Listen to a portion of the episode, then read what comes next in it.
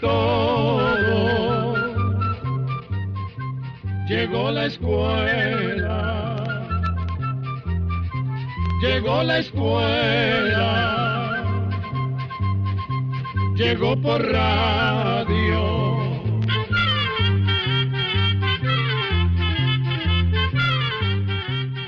Hola, ¿qué tal? ¿Cómo están todos ustedes? Nosotros muy contentos al presentarles una nueva edición de nuestro programa. Oigamos la respuesta. Bienvenidos, estimados oyentes. Y les recordamos que comprender lo comprensible es un derecho humano. Gracias por estar con nosotros. En el programa de hoy vamos a descubrir si será cierto que están construyendo un nuevo Titanic. Además, visitaremos la Selva Negra en Europa. Conozca qué hacer en caso de que un árbol de aguacate sufra de la enfermedad llamada tristeza. Y bien amigos, acompáñennos y escuchen las respuestas a estas y más preguntas en el espacio de hoy. Desde Ciuna, Nicaragua, el señor Ebert Herrera solicita lo siguiente. Quiero saber si es cierto que el barco Titanic existió y si es cierto que lo están haciendo de nuevo. Oigamos la respuesta. El barco llamado Titanic sí existió y es uno de los barcos más grandes que se han construido. En su primer viaje, el Titanic salió de un puerto de Inglaterra el 10 de abril de 1912 iba con destino al puerto de Nueva York, en los Estados Unidos, y transportaba a más de dos mil personas entre pasajeros y empleados. A cuatro días de haber empezado su viaje, sucedió lo impensable. El Titanic chocó con un inmenso bloque de hielo que había en el mar. El agua empezó a meterse por uno de los costados del barco, y dos horas y media después el barco se había hundido en las heladas aguas del océano. Este terrible accidente sucedió en una zona al norte del Océano Atlántico, aproximadamente 650 kilómetros al este del puerto de Nueva York. En esta tragedia murieron más de 1.500 personas. Hace 33 años se encontraron en el fondo del mar algunos restos del Titanic. Se fundó entonces una compañía con el fin de financiar los gastos para bajar a las profundidades y tratar de recuperar lo que fuera posible de los restos del barco. Es así como se han logrado sacar pedazos de paredes y restos de la cubierta del barco, así como objetos que pertenecieron a los pasajeros y tripulantes. En el fondo del mar permanecen partes más grandes del barco que no han podido ser recuperadas. La razón, además del gran tamaño, es el deterioro que han sufrido en más de 100 años de permanecer bajo el agua. Si se tratan de sacar, posiblemente se desintegrarían de camino. Vamos a contarle que en años recientes ha habido varios proyectos que pretenden hacer una nueva versión del barco Titanic, pero estos proyectos han tenido que cancelarse debido a lo caro que resulta la construcción. Finalmente, parece que una empresa china logró comenzar el enorme proyecto. Se planea que la copia del barco, que se llamará Titanic 2, haga su primer viaje en el año 2022. El barco navegará desde Dubái en Asia hasta Inglaterra y de allí hacia Nueva York repitiendo así la ruta del primer Titanic. Ese nuevo barco Titanic costará unos 500 millones de dólares y tendrá casi la misma capacidad de pasajeros que el original. Pero para que no se repita la tragedia, el Titanic 2 contará con los más modernos aparatos de navegación, seguridad y suficientes botes salvavidas. El barco hará el mismo viaje del Titanic original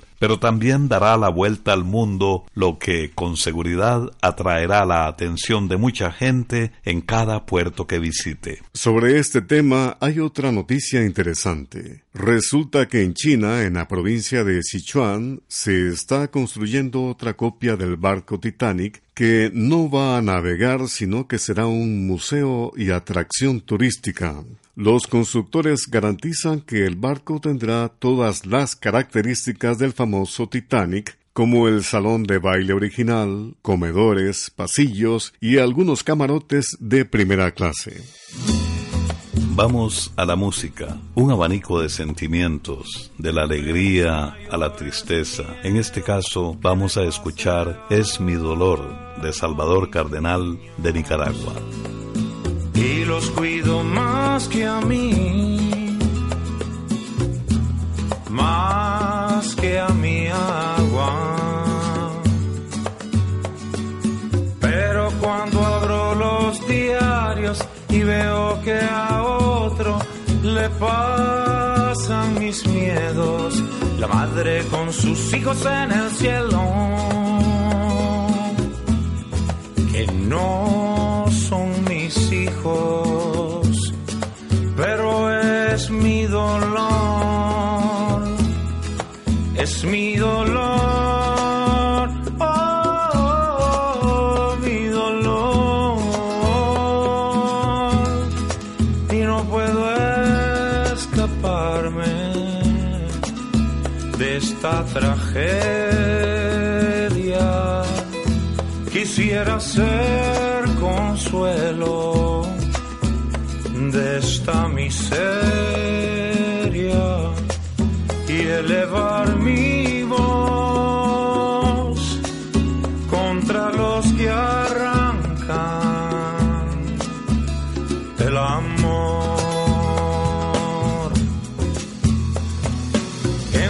mis grandes temores, que se acabe el verde, que impere el desierto, despalados campos yermos,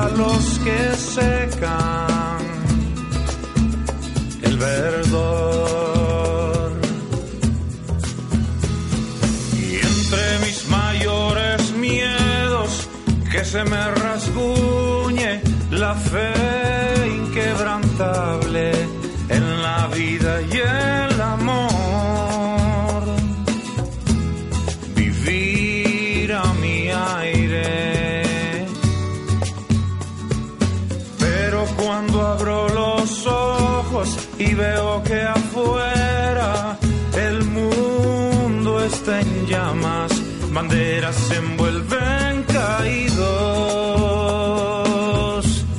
No soy ni el herido, pero es mi dolor. Es mi dolor. Envíenos sus preguntas al apartado 2948-1000 San José, Costa Rica también nos puede contactar al correo electrónico isq.org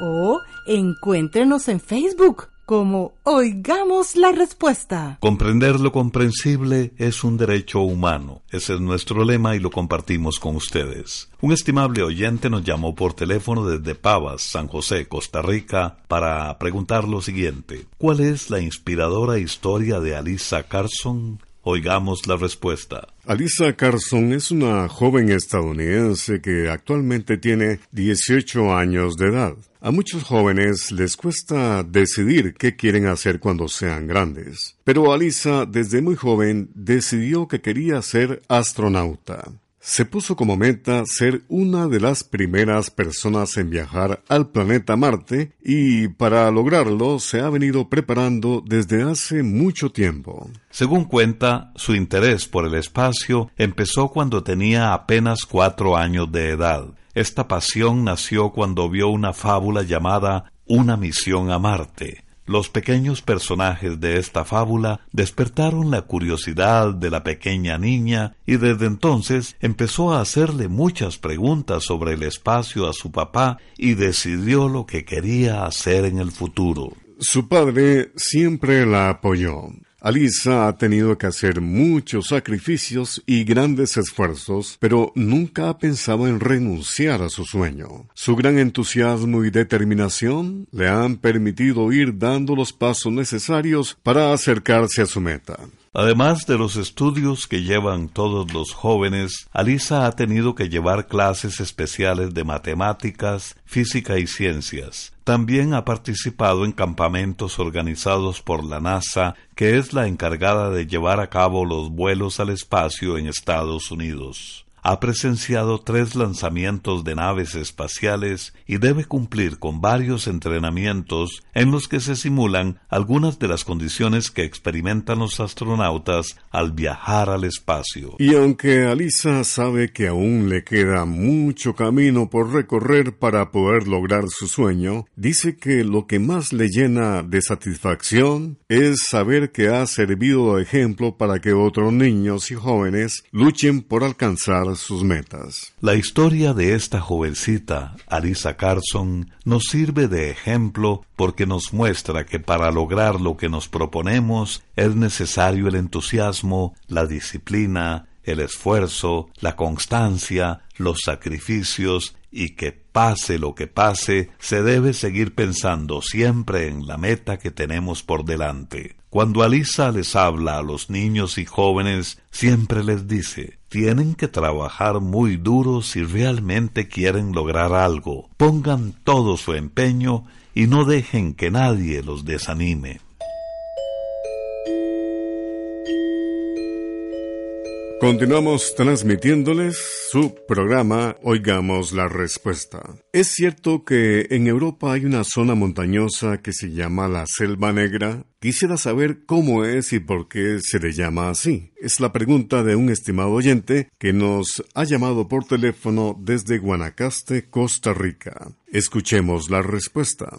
Efectivamente, en Europa al suroeste de Alemania hay una región montañosa que desde hace varios siglos se conoce como el bosque negro o la selva negra. Este curioso nombre puede hacernos pensar que se trata de un lugar inhabitable y tenebroso, pero en realidad es todo lo contrario. Se trata de una bellísima región cubierta de bosques muy tupidos y rodeados de hermosas praderas. Esta zona de Alemania casi no ha sido alterada por el ser humano y muchas personas la visitan para relajarse y disfrutar de la naturaleza. Parece ser que fueron los antiguos romanos los que le pusieron el nombre. Los romanos ocuparon esas tierras hace unos dos mil años, y se dice que, como el bosque era tan tupido que apenas dejaba pasar unos cuantos rayos de luz y el camino era oscuro y difícil de transitar,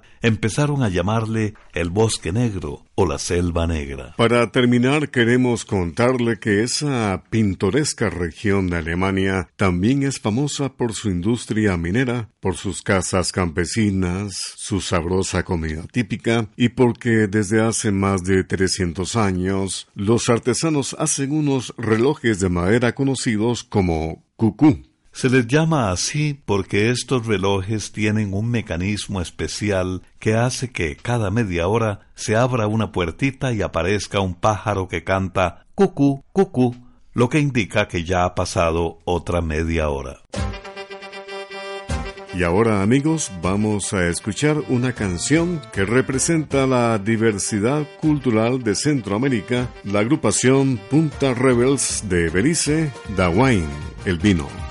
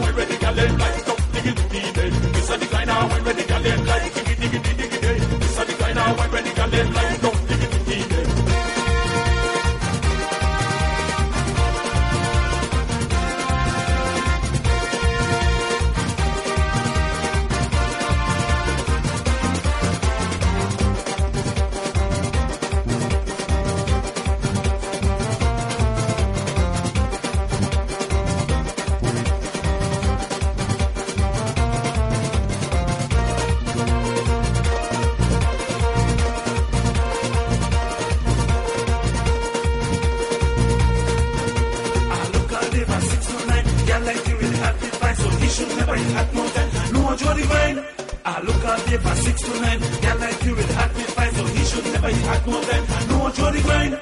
I'm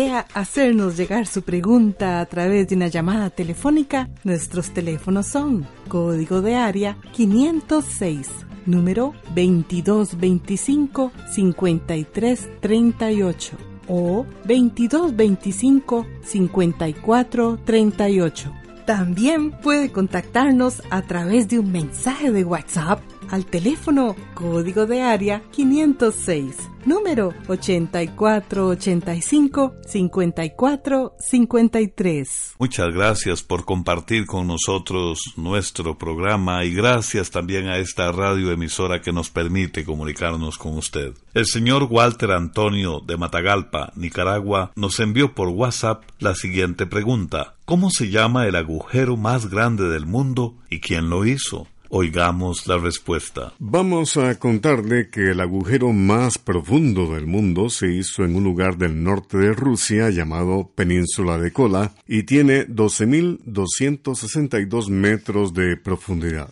Los planes de hacer este enorme agujero comenzaron en 1962. La idea era perforar hasta llegar a una profundidad de 15.000 metros para sacar muestras de rocas y estudiarlas. Después de muchos preparativos y la construcción de un pueblo para los trabajadores, finalmente se empezó a taladrar el 24 de mayo de 1970. Se cuenta que hasta los 7000 metros de profundidad se usaron los mismos equipos que se utilizaban para sacar petróleo y gas. Pero a partir de ese punto comenzaron los problemas, ya que a esa profundidad las temperaturas son muy altas y dañan la maquinaria. Para seguir taladrando, los ingenieros diseñaron una nueva perforadora, pero aún así el trabajo se volvió cada vez más difícil pues la temperatura aumentaba rápidamente con cada metro que taladraban. Finalmente se hizo imposible continuar y detuvieron las obras en 1994, cuando habían llegado a los 12.262 metros dentro de las entrañas de la Tierra. Hasta el día de hoy, el proyecto del pozo super profundo de Cola continúa detenido por falta de dinero y porque se ha perdido el interés para seguir adelante.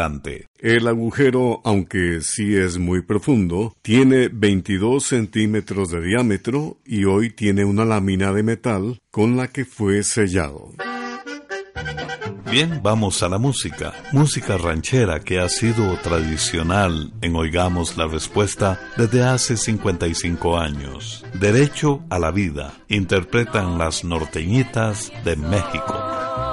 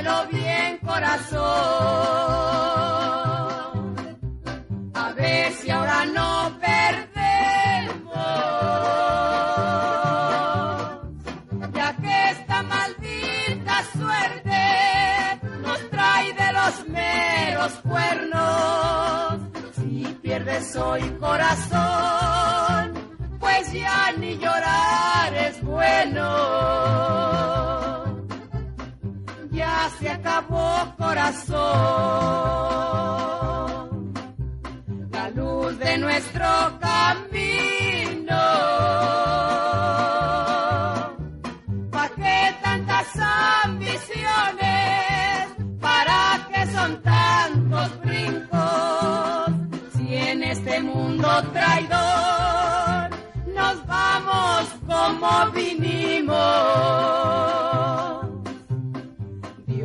Dime por qué yo he de sufrir día tras día.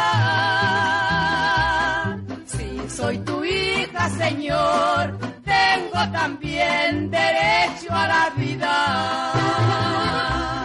Continuamos en Oigamos la Respuesta. Un estimado oyente que nos escucha en Matagalpa, Nicaragua, envió a nuestro Facebook la siguiente pregunta. ¿Por qué en mi patio no puedo pegar los árboles de aguacate? Ya grandes se secan. Oigamos la respuesta. Existen varias razones por las que los árboles de aguacate se secan cuando ya están grandes. Puede ser, por ejemplo, que el árbol tiene hongos u otras plagas que hay en la tierra. Uno de los hongos que más atacan los árboles de aguacate es el que produce la enfermedad llamada tristeza, que hace que el árbol se vaya marchitando hasta que muere. En estos casos es poco lo que se puede hacer una vez que el hongo daña un árbol. Lo que se recomienda es curar la tierra antes de sembrar, por ejemplo, aplicando un fungicida llamado terracloro. Repetimos, terracloro y cuidar que el terreno tenga buen drenaje para que el agua no se empose, ya que la humedad favorece la aparición de hongos. Otra enfermedad que ataca al aguacate es la marchitez, que también es producida por un hongo que vive en el suelo. El síntoma más evidente de la marchitez es que el árbol se va secando de arriba hacia abajo. Para evitar estas enfermedades, además de tener buen drenaje, se recomienda mantener el terreno libre de malezas, cuidar que no haya heridas en la base del tronco, limpiar bien las herramientas antes de podar el árbol y fertilizar bien la planta. Es difícil curar un árbol con marchitez. Si se diagnostica a tiempo, se puede aplicar fungicidas como mancozeb o metalaxil Repito, fungicidas como Mancozeb o Metalaxil. Cualquiera de esos productos se aplica directo al suelo y al follaje según las indicaciones que trae el empaque. Y bien amigos, para concluir el espacio de hoy, vamos a transmitirles una famosa frase de Mafalda que dice así. Vivir sin leer es peligroso. Te obliga a creer lo que dicen programa de Control 34. Y así llegamos al final del programa del día de hoy. Los esperamos mañana en este su programa Oigamos la Respuesta. Mándenos sus preguntas al apartado 2948-1000 San José, Costa Rica. También puede enviarnos sus preguntas al correo electrónico isq.org o encuéntrenos en Facebook como Oigamos la Respuesta. O llámenos por teléfono, código de área 506, número 2225-5338 o 2225-5438. Recuerde que comprender lo comprensible es un derecho humano.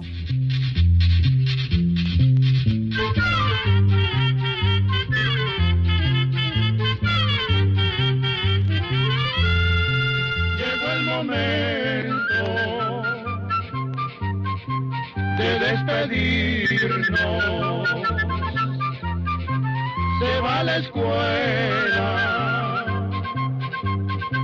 se va cantando